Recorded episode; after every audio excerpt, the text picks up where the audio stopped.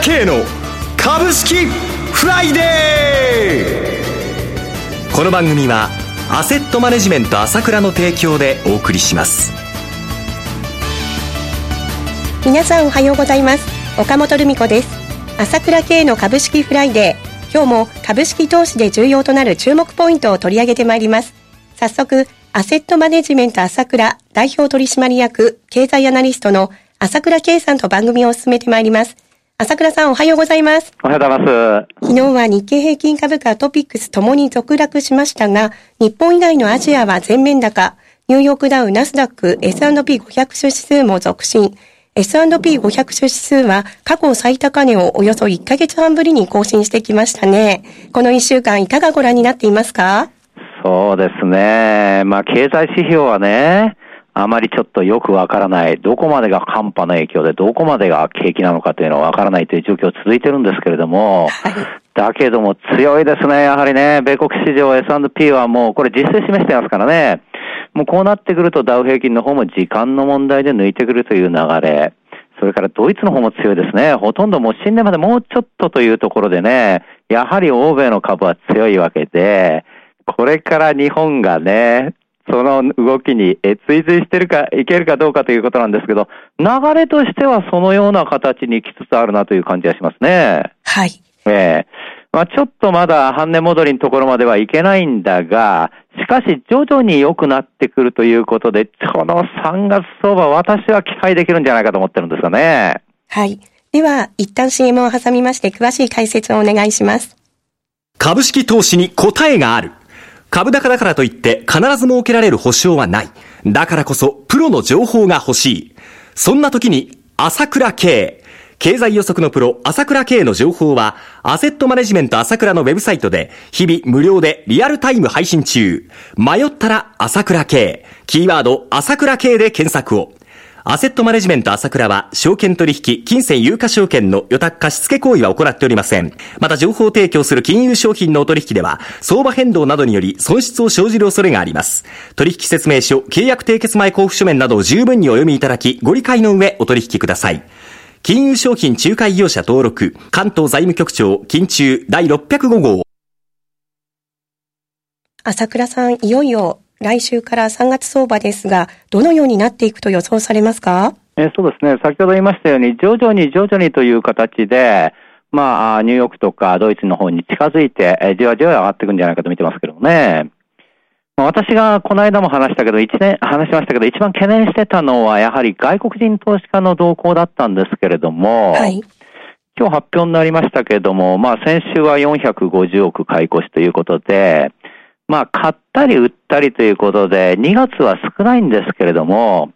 少なくとも1月1兆1700億売り越したというような、あその、大幅な売りっていうのはなくなってきましたよね、2月に入ってから。はい、要はちょっと様子見気分というところになってきていると思います。まあ、個人は相変わらず売ったり買ったりというところなんですかね。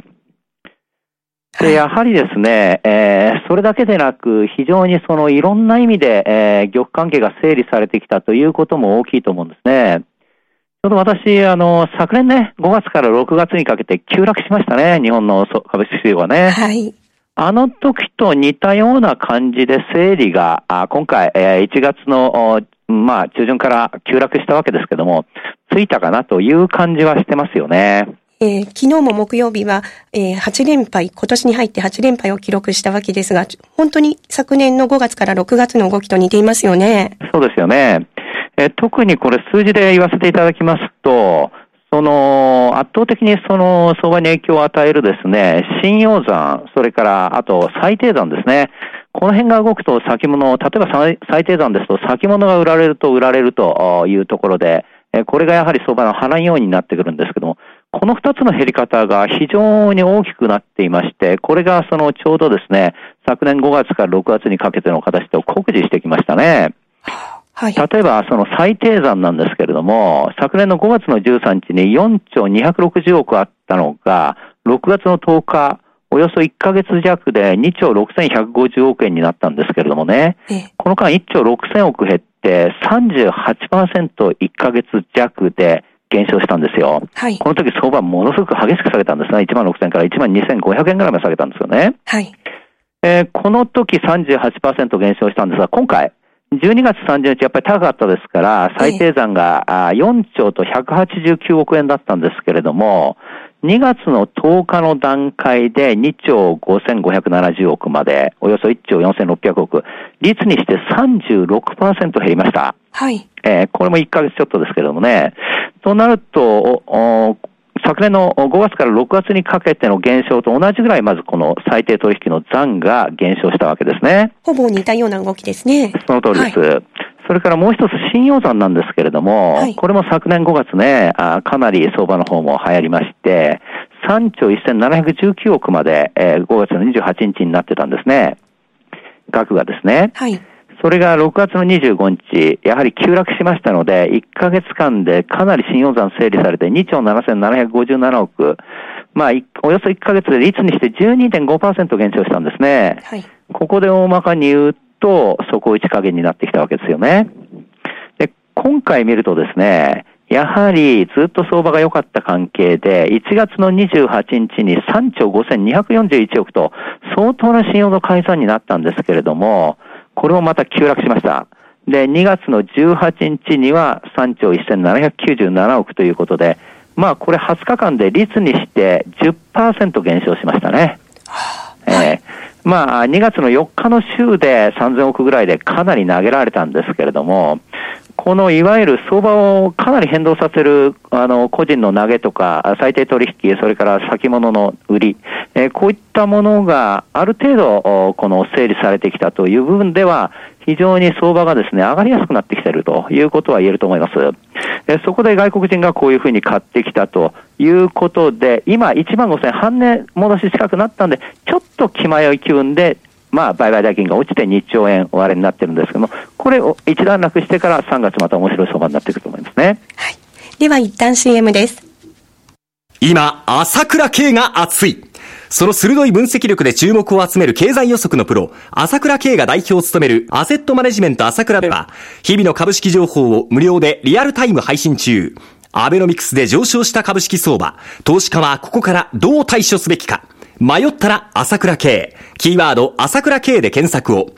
アセットマネジメント朝倉は、証券取引、金銭有価証券の予託貸付行為は行っておりません。また、情報提供する金融商品のお取引では、相場変動などにより損失を生じる恐れがあります。取引説明書、契約締結前交付書面などを十分にお読みいただき、ご理解の上お取引ください。金融商品仲介業者登録、関東財務局長、金中第605号。では、桜さん、この他に3月相場、どのような点に着目されていますか？そうですね。まあ3月外国人があまり買えなかったっていうのも、やはり4月以降消費税が上がるからどうなるかということですよね。はい。しかしながら安倍政権は、この消費税上げただけじゃなくて、来年また10%に上げなきゃならないわけですよね。はい。ということは、この C6 月、なんとしても景気の回復を目指すという政策を、もうこれは強引にやってくるはずなんですよ。で強引に、はい私は、そういった形の政策が、こちらこちら、あちらこちらでもう、おマスコミ市場に出てきていると思うんですが、どうもマスコミの取り上げ方があまり激しくないので、どうなのかなという感じですけども、現実にはそういう話が次から次へと出てくると思います、出てると思いますね。3月は日本政府がご動き出すということです。ね。はい。だから現実に動いてるんですよ、もう。で例えば3月戦略特区があ決まりますよね。はい。で、この戦略特区に絡んで、新たに今国会でもその戦略戦略特区法案の改正案も提出するわけですよ。特区を決める。そして特区でどういう規制をやったらいいかっていう、その改正案まで決めるということがもう計画されているわけですよね。これはもう確実に3月で、まず特区はここにする、あそこにするというふうに決めていくわけです。まあ、私はこの日本の国を考えると、羽田周辺っていうのの開発というのは大きな材料になってくると見てるんですがね。羽田周辺の会議はいはいはい。川崎も含んだところですね。はい。それからもうもう、まだ大きなことは、この間山本先生も言っていましたけども、マンションの建て替えの問題なんですけれども、これもですね、マンションの建て替え円滑化法の改正案改正案を国会に提出するわけなんですね。はい。でこれどういうことかというと、先週、あ、今週の日曜のねええ、あの、朝日新聞、デカデカと出ていますけれども、建て替え時に容積率を緩和するということなんですね。えー要は、もう1981年以前に建てたものっていうのは、今の耐震基準に合ってないわけですよ。地震で崩れちゃうというリスクがあると。もう建て替えなければならないというわけなんだけども、今まで法律の関係でなかなか建て替えられなかった。ところが、今回の国交省の案だと、容積率をこの分に関して1から1.5にしてくれるっていうんですから。っていうことはね、今までよりもいっぱい建てられるわけですよ、たマンションを。はい。ということは、今まで、この間、あの、先前回ね、山本先生がね、ただで手に入っちゃうって言ってましたけど、今まで持ってた人が。そうですねそういう流れが、いよいよ、この法律として今度は出てきて、出そうだということ、出るっていうことがもう、新聞市場に堂々と書いてあるわけですよ。はい。ですから、これもですね、であればね、ただで新しいマンションが入っちゃうんだから、しかも今までは全員の参加、あの、賛成がなきゃダメだったら5分の4でいいって言うんだから、しかもその権利を売却することもできちゃうということなんだ。これ大きな材料なんですよね。はい当然新しいマンションを買おうとかね、新しくね、えーそれを建て替えるという需要は、これは地震のこともあるわけですから、急速に出てくると思いますよ。この法案も通るということでしょ？はい。